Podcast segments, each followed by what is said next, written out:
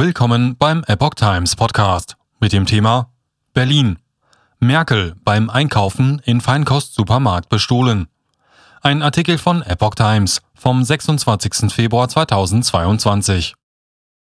Ein Diebstahl in einem Supermarkt klingt eigentlich unspektakulär. Doch die Bestohlene ist die ehemalige deutsche Regierungschefin.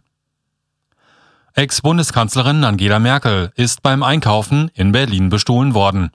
Merkel war am Donnerstagvormittag nach Informationen der deutschen Presseagentur gegen 11.40 Uhr in einem Feinkostsupermarkt in der Morsestraße in Charlottenburg unterwegs.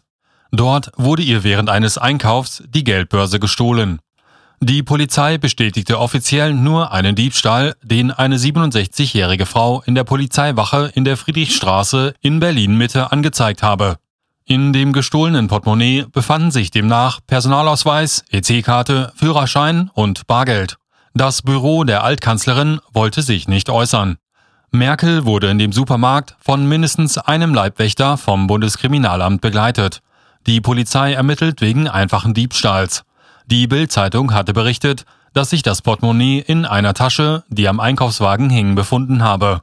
Auch in ihren Jahren als Bundeskanzlerin war Merkel bekannt dafür, dass sie immer wieder selber einkaufen ging.